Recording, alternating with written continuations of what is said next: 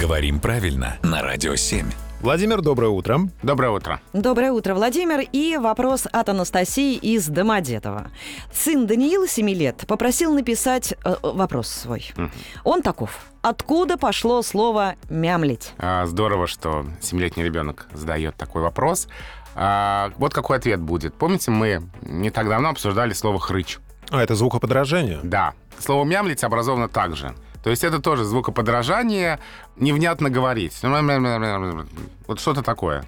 И слова с похожим корнем есть во многих языках. Но словари приводит такой пример. Чешский глагол «мумлати» — «ворчать». Тот же корень. Со значением «невнятно говорить». Ну и все эти бла-бла-бла, бу-бу-бу, конечно, они такие же. А, а давайте теперь разберемся, ведь э, глагол «мямлить» у вас не только в значении чего-то невнятного, но и чего-то такого нерешительного, что ли.